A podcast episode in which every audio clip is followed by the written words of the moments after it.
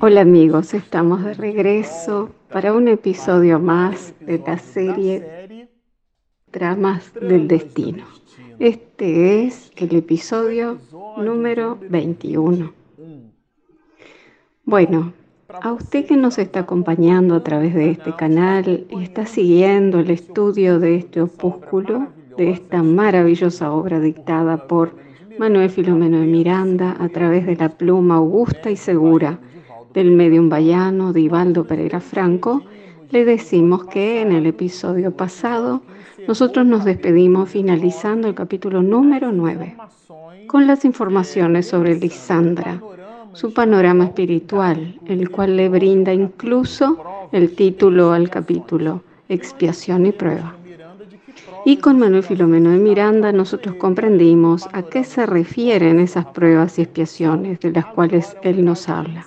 Porque además del panorama que tenía el señor Rafael Ferguson, ahora estaba el caso de Lisandra, que presentaba graves disturbios en su psiquismo. Y además de eso, también manifestaba síntomas que fueron corroborados por el doctor Armando. Estamos hablando del mal de Hansen, de la denominada vulgarmente como lepra. Por lo tanto, el mal de Hansen había invadido el panorama periespiritual, mejor dicho, el panorama reencarnatorio de la niña Lisandra. Y eso le confería a la familia, sobre todo a doña Artemis, el potencial incremento de su propio dolor. Y eso hace que el autor espiritual diseñe y otorgue a este capítulo 9, del cual nos despedimos, el título de Pruebas y expiaciones.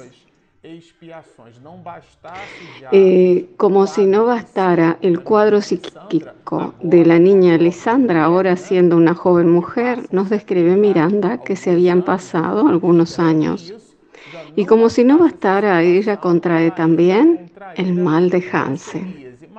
Pero el médico de la familia eh, le brinda su auxilio a la misma. Busca acordar un mejor escenario para el tratamiento de Lisandra, quien ya presentaba un grave cuadro psiquiátrico fuertemente ligado a los asuntos de la alienación mental. Entonces, ese cuadro podría agravarse mucho más. Él acomoda la situación y la medicina, debido a que ya habían transcurrido algunos años, también había evolucionado. Y dentro de esa perspectiva, ella podría ser cuidada, digamos que en, en un cuarto dentro de la casa, un poco más reservado.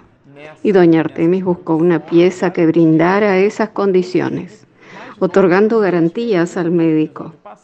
Así nosotros nos despedimos del episodio pasado analizando un cuadro muy triste. Pero ahora nosotros comenzaremos el capítulo número 10.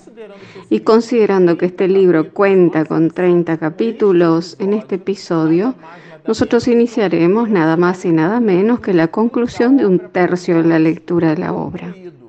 Y perciban ustedes que es un volumen muy grande de informaciones. Yo les confieso a ustedes que nosotros hacemos uso de las plataformas de enseñanza, de educación a distancia. Y una de ellas, por ejemplo, en los videos realizados por algunos profesores internacionales, son videos de 5 u 8 minutos. Y yo necesito una hora para digerirlos. Porque la cantidad de información que el profesor coloca en la obra, en el video, es tan grande que es un momento muy denso. Y aquí, parafraseando ese trabajo de MOOC, Microsoft Official Courseware, que son procesos educativos masivos a distancia, el autor espiritual hace ese mismo camino.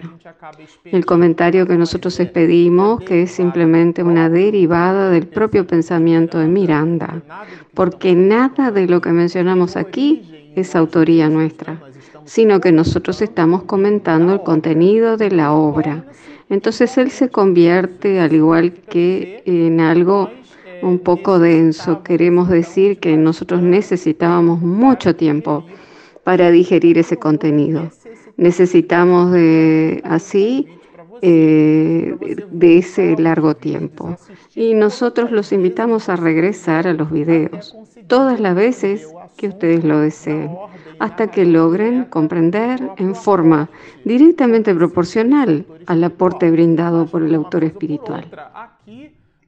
Pero por H o por B, aquí, como nosotros nos despedimos en el episodio pasado, el capítulo 9, hablando de pruebas y expiaciones, Miranda, en este episodio del capítulo 10, nos hablará de luz en noche oscura, haciendo un contrapunto, porque él habló de muchas cosas arduas y densas, y él aquí nos hablará de la luz.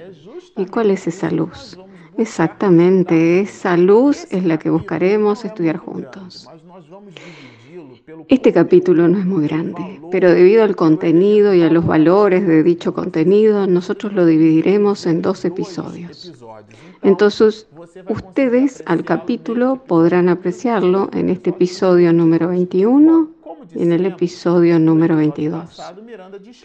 Bueno, como lo dijimos en el episodio pasado, Miranda describe la nueva enfermedad de Lisandra como él mismo hace hincapié en destacarla en el último parágrafo. Y aquí él apoyándose en la condición de la niña Lisandra, analiza otras informaciones adicionales que no había mejorado psíquicamente. Y el autor espiritual Miranda en esa dirección hace algunas anotaciones y nos dice así. El doctor Armando pasó a asistir a la joven en su especialidad, sorprendiéndose. Esto es muy interesante. Con la buena disposición orgánica, en detrimento, en disminución, en contrapunto de su equilibrio psíquico. O sea que, a pesar de que ella reaccionaba orgánicamente, psíquicamente no lo hacía. Y ustedes recordarán que nosotros utilizamos un expresivo tiempo comentando su panorama espiritual eh, de ese espíritu, o sea, sus procesos de autoobsesión. Los describimos mucho en el capítulo 7 y vale la pena visitar nuevamente esos videos. Y allí, en aquella oportunidad, Miranda nos brindó un panorama que lo comentamos y era el de la autoobsesión que es la postura que toma un espíritu cuando se coloca en una situación de penuria. Y Él nos dará varios desarrollos hablándonos incluso del asunto de la culpa, del remordimiento. El espíritu renace, reencarna, imprimiendo en las células la valoración de las existencias anteriores. Dentro de su movimiento, mucho más que doloso, es de culpabilidad. Y él reencarna con ese halo.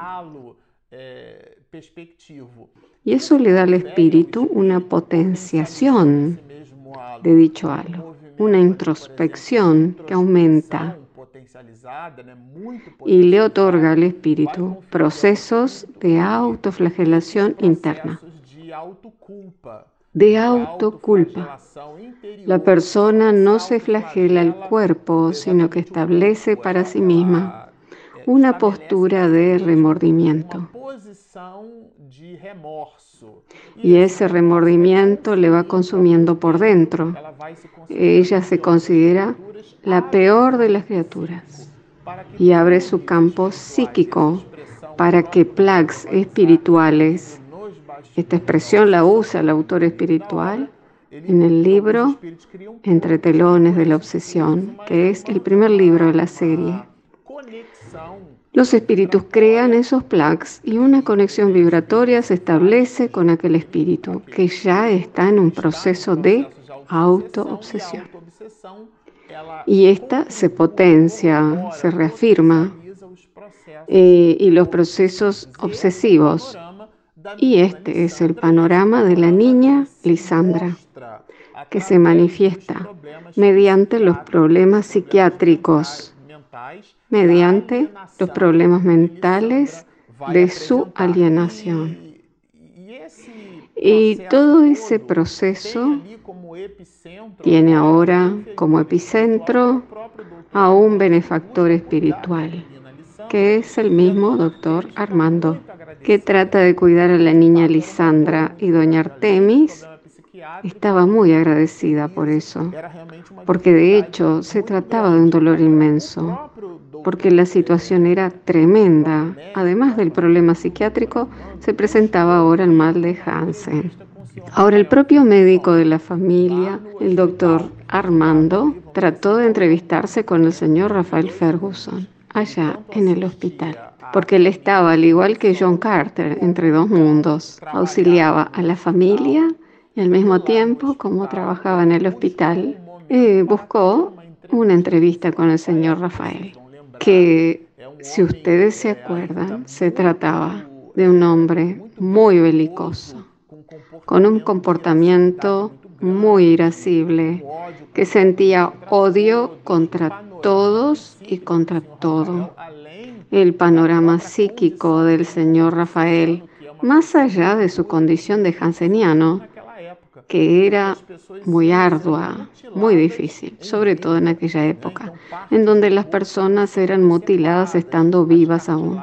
Partes de sus cuerpos eran cortadas, los cartílagos caían, las orejas, la nariz. Imagínense una persona que le falta su nariz en la expresión del rostro, porque la nariz compone nuestra identidad, nuestros rasgos faciales. Su aspecto estaba muy comprometido. Eh, la persona pierde los cartílagos y ese movimiento diario, cada día que se despierta, se encuentra que le faltan partes de su cuerpo. Eso es muy doloroso. Y en el caso del señor Rafael, aquello era potenciado por sus sentimientos íntimos. Entonces, el médico, como lo escribe el mismo Miranda, decidió entrevistarse con él, contarle la situación de Lisandra. Pero ¿qué situación le contaría? Ya que Lisandra era su hija, únicamente le contaría el agravamiento de la situación mental. No le menciona la situación sobre el mal de Hansen. A situação de Lissandra no que diz respeito à hanseníase. ¿Por qué no lo hizo? Pues por causa del comportamiento del propio señor Rafael, porque él siempre había manifestado que si él se enteraba de que alguien en su familia había contraído el mal de Hansen, él podría llegar a matarse. Y doña Artemis quedó muy preocupada con eso. Eh, pero el cuadro de la niña era muy grave, el cuadro psiquiátrico eh, o, o psíquico. Por eso el médico decide contarle. Pero esa entrevista fue algo enérgica. Miranda lo registra eso en este capítulo. No fue algo como acostumbramos a decir en el lenguaje coloquial, fue duro. En realidad, él tuvo un verbo firme en relación al señor Rafael. Y Miranda lo destaca. Sabría silenciar por el momento el cuadro del problema fisiológico. Quería decir que los asuntos relacionados a esos problemas, o sea, el mal de Hansen, él no le contaría al señor Rafael Ferguson. Y comienza diciendo, no estoy autorizado por la familia, informó conciso para lo que le voy a narrar. Doña Artemis le solicita que no fustigue al señor Rafael, pero el dolor consideró que el doctor consideró que él tenía que enterarse de lo que estaba pasando en la familia. Se trataba del padre y su hija estaba pasando por algo muy difícil. Él le contó una media verdad, porque la parte del mal de Hansel no se la narró, pero sí narró el asunto del cuadro psiquiátrico y le dice que la niña está muy grave. Y en el diálogo Miranda lo presenta así. Está enferma mentalmente en camino de una seria alienación. Él utiliza palabras diferentes, pero digamos que era una especie de alienación del psiquismo. Según lo indica aquí, ella estaría entrando en un cuadro de esquizofrenia, en el cual la persona ya no tiene más percepción de la realidad objetiva y no logra compartir con los demás la percepción de esas mismas realidades objetivas. E incluso el propio Miranda describirá su panorama eh, diciéndonos que no se trataba de una joven mujer que portara belleza ni tampoco magnetismo personal. Miranda usa vocablos que en el lenguaje elegante y sofisticado de su literatura, porque se trata de un autor muy elegante, de un hombre de juicio recto, y haciendo abstracción de la sofisticación de sus letras, podemos imaginar cómo debió ser el cuadro. Eh, y en esa dirección Él nos apunta esto. Procure reflexionar en forma edificante y benéfica y contribuya sin el egoísmo que lo consume, porque Él le presenta la situación y ya le da un consejo. O sea, te estoy brindando informaciones sobre tu hija, pero abra el ojo de lo que usted va a hacer con esa información. No considere que su lepra es la responsable de la enfermedad de su hija porque muchas veces hacemos ese proceso de transferencia y los psicólogos analizan mucho eso, porque son abordajes que caracterizan nuestro carácter. Nosotros construimos esos mecanismos de proyección. Y aquí el médico con cierto tacto, a propósito, con mucha habilidad, le advierte al señor Rafael que él no es responsable por la enfermedad de su hija, que no fue provocada por el mal de Hansen. Le dijo eso para que él no se sintiera culpable. Y Miranda dirá así, con energía y con autoridad, expresaba verdades irrevocables. Era la disciplina con amor Hablaba él de verdades irrevocables, colocando al hombre en su lugar y continúa diciendo, no sé si usted tiene una idea exacta del martirio de su esposa y de sus hijos. Él establece así el panorama porque a pesar de que él estuviera pasando por una situación muy dolorosa, Doña Artemis también estaba pasando por muchos dolores, por una situación difícil. Eh, recordemos que después de que él había sido aislado en el hospital, Doña Artemis vive una dificultad familiar muy grande. ¿Quién cubriría las necesidades básicas de la familia? Porque el varón, el patriarca de la familia, era el hombre que traía el sustento del hogar, las divisas financieras que permitían la compra de los alimentos, del ecosistema familiar, ya no estarían presentes. Y el joven Gilberto buscó empleo. Eh, y hay una movilización completa. Pero doña Artemis sufre por la ausencia del esposo. Sufre por la indiferencia de Gilberto en relación a Lisandra. Y sufre por el problema psiquiátrico de Lisandra. Y ahora sufre por el mal de Hansen de la propia hija, y Hermelinda, que era su, que su hermana, sufre también. O sea, todos sufren. Y el médico le hace ver ese panorama. No es solo usted el que está sufriendo. Lo hace reflexionar al señor Rafael. El enfermo normalmente se deja aplastar por su desdicha y se olvida de que aquellos que compartían su convivencia permanecen también agotados. Exactamente eso. Él ubica al hombre en una posición de jaque. Eh, metafóricamente hablando, mueve al caballo y coloca en riesgo al rey. Lo hace reflexionar y pensar. Y Miranda nos muestra aún más sobre la manera de cómo se dio ese diálogo, dejando en evidencia que fue un tirón de orejas. Nunca nadie me habló así, respondió colérico. O sea, que él no absorbió la introspección, sino que respondió colérico. ¿Qué pasa? Nunca nadie me habló así. Debió de haber sido un diálogo muy arduo y en esa dirección el médico acentuó. Pues ya es tiempo de que alguien lo haga. Además, yo debía haberlo hecho antes, en mi condición de responsable de esta institución, por el bienestar de todos y no solamente por el suyo. Fue realmente un fuerte diálogo, Eh, solo que a partir de ese momento, de este llamado de atención del médico que auxiliaba a la familia, Miranda destaca que hay un momento en el cual él cae en sí.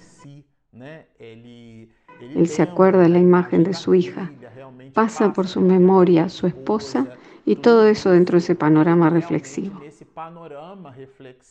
Se percata y Miranda en dicha dirección hace la siguiente anotación. Vio mentalmente a la esposa debilitada por la sucesión de los infortunios, a la hermana, al hijo, no pudo contener las lágrimas. Él comienza a llorar verdaderamente, con aquel llanto que lava la, propia alma. Podemos imaginarnos algo en esa dirección. Es el instante en donde la persona cae en sí, a tal punto que Miranda escribe así, sintiéndose humilde, observen, ante la presencia del incorruptible maestro. ¿De qué maestro está hablando? El dolor con voz embargada inquirió. Ahora, desde otras perspectivas, él quiere saber sobre su hija y pregunta, ¿es grave? Y el médico le responderá que sí. Y en esa dirección produce un diálogo sin rebusques, muy franco. ¿El choque que le produjo mi enfermedad la habrá agravado? Preguntó él. O sea, que cambió su perspectiva y pensó que tal vez existiera esa posibilidad. El médico le respondió que de cierta manera la respuesta era afirmativa. Podría ser una de las causas. De alguna manera la niña se había enterado de la ausencia del padre en la casa, teniendo ellos un fuerte vínculo, una ligazón que nosotros analizamos que provenía de vidas anteriores. Pero el médico no abordó esa perspectiva. Pero eso tal vez podría haber ocurrido. Aquella narración sentimental funcionaba como provechoso desahogo. Catarsis, observen la expresión de Miranda, como un drenaje psíquico. Qué interesante. Parecía que él estuviera expurgando, como si se tratara de un furúnculo mental que la persona va creando dentro de su propio psiquismo. Ella crea un halo de rabia, de pesimismo, un halo de odio y aquellas miasmas permanecen gravitando a su alrededor.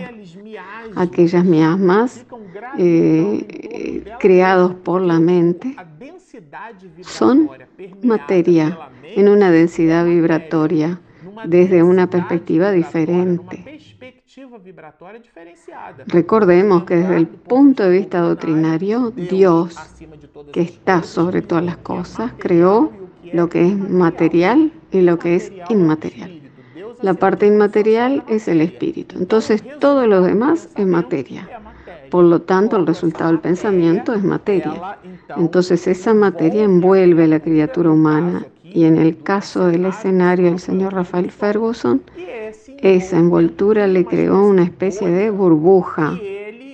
Y que gracias a la firmeza del diálogo del médico, él irrumpe a llorar y abre las compuertas de su alma. Y abriendo una brecha psíquica, el pensamiento de la espiritualidad mayor se hace presente, a lo cual nosotros también lo estudiaremos. Aquel hombre de carácter difícil jamás había expuesto sus problemas a quien quiera que fuese. Él era un hombre duro y en ese momento él estaba haciendo una catarsis, exponiendo ante el médico y eso estaba creando una modificación de su propio panorama espiritual. Y como nos dice aquí ahora el doctor Armando, lo invitó a hacer un saludable cambio de actitud.